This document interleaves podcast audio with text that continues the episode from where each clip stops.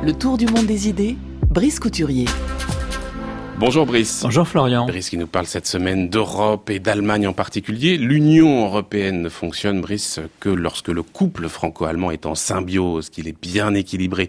Est-ce que c'est le cas aujourd'hui, Brice?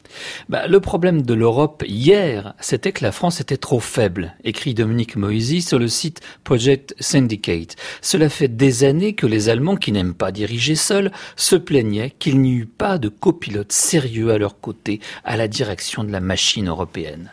Et peut-être aussi s'abritait-il derrière ce prétexte pour justifier un certain immobilisme? Si Macron parvient réellement à réformer la France, ce qui semble être le cas, le copilote pourrait bien être de retour, à moins qu'il ne prenne carrément la place du pilote. Si l'on s'en doutait encore, on trouvera la confirmation de ce comeback français dans le numéro de la revue Foreign Affairs qui paraît ces jours-ci. Dans un article intitulé Le monde de Macron, Ronald Tiersky écrit Après Mitterrand, lorsque l'économie de la France a pris du retard et que son leadership a baissé en qualité, l'UE a perdu son centre, son incubateur d'idées nouvelles et sa force propulsive. Cela faisait des années que la chancelière Merkel attendait un véritable poids lourd avec lequel elle puisse travailler. Tel apparaît Emmanuel Macron aux yeux de ce spécialiste américain des affaires européennes. Or, pour le président français, poursuit Ronald Tiersky, réformer la France et réformer l'Europe, ce sont les deux faces d'une même médaille. Parce qu'à ses yeux, une intégration plus poussée de l'Europe sert les intérêts nationaux de son pays. Et de citer cette phrase significative du nouveau président de la République, Contre Google et Facebook, la France ne peut pas gagner, mais l'Europe, elle, peut parvenir à les réguler. Mais quelle est la vision de Macron pour l'Europe, Brice? Quelles sont les idées forces qui découlent de son discours de la Sorbonne qu'il avait tenu fin septembre? Macron croit à une Europe à deux vitesses, dont le noyau dur serait formé par les États partageant la monnaie commune. Il veut faire de l'Union européenne un rival capable de concurrencer les grands empires politico-commerciaux que sont les États-Unis et la Chine. Il croit à une délégation partielle des souverainetés nationales au niveau européen. Il veut une Europe forte parce qu'il estime que les peuples n'accepteront plus que leur nation se dépouille d'une partie de leurs responsabilités au profit d'une Union européenne qui se met dans l'incapacité de les exercer. Ainsi, c'est aux frontières de l'UE que doit être traitée la question des migrations. Traiter au cas par cas les demandes d'asile donnant lieu ou non au droit de s'installer en Europe est une responsabilité qui doit s'assumer collectivement, puisque ce droit s'exerce de facto dans le pays choisi comme destination finale par le demandeur.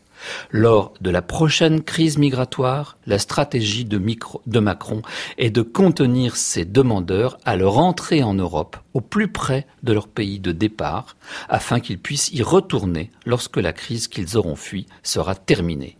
Aucun responsable politique sérieux en Europe ne croit qu'on peut renouveler l'expérience de 2015. Mais les Allemands sont-ils prêts de leur côté à accroître à ce point la responsabilité européenne et à concéder du coup euh, un peu de leur souveraineté? Bah, Réponse de Dominique Moisy que je citais tout à l'heure. Aujourd'hui, le problème n'est pas que la France soit trop ambitieuse pour l'Europe, mais que l'Allemagne ne l'est pas assez. Fin de citation. Du coup, poursuit-il, les élites dirigeantes des deux côtés du Rhin redoutent que l'Allemagne s'avère incapable de saisir la formidable opportunité créée par la victoire du président français Emmanuel Macron. Fin de citation. Merkel est une politicienne prudente, mais elle pourrait être tentée de couronner sa remarquable carrière politique par un ultime grand bond en avant de l'intégration européenne en profitant de ce fameux moment Macron. Qu'il y ait un tel moment Macron en Europe, c'est ce que pense également le Suédois Carl Bildt. L'Europe jouit d'une confiance récemment retrouvée, écrit-il, et au centre de ce revirement, plus que n'importe qui, il y a le président français. Mais la plupart des spécialistes manifestent la même inquiétude. Le moment de grâce en Europe ne durera pas toujours. Si rien ne change en profondeur, si les peuples conservent le sentiment que l'Europe se fait dans leur dos, contre leurs souhaits, contre leurs sentiments, alors les populistes, qui dirigent aujourd'hui à l'Est, mais sont en perte de vitesse à l'Ouest, retrouveront ici aussi la faveur des électeurs. En outre, l'Europe émerge comme l'ultime rempart de l'ordre mondial libéral dont les États-Unis s'éloignent avec Trump. Un ordre fondé sur le respect des règles communes et des agences internationales, la régulation des rapports entre les États par le droit et l'arbitrage plutôt que par la force. Cette fidélité de l'Europe à l'ordre multilatéral, sa fiabilité, lui valent le respect de ses partenaires.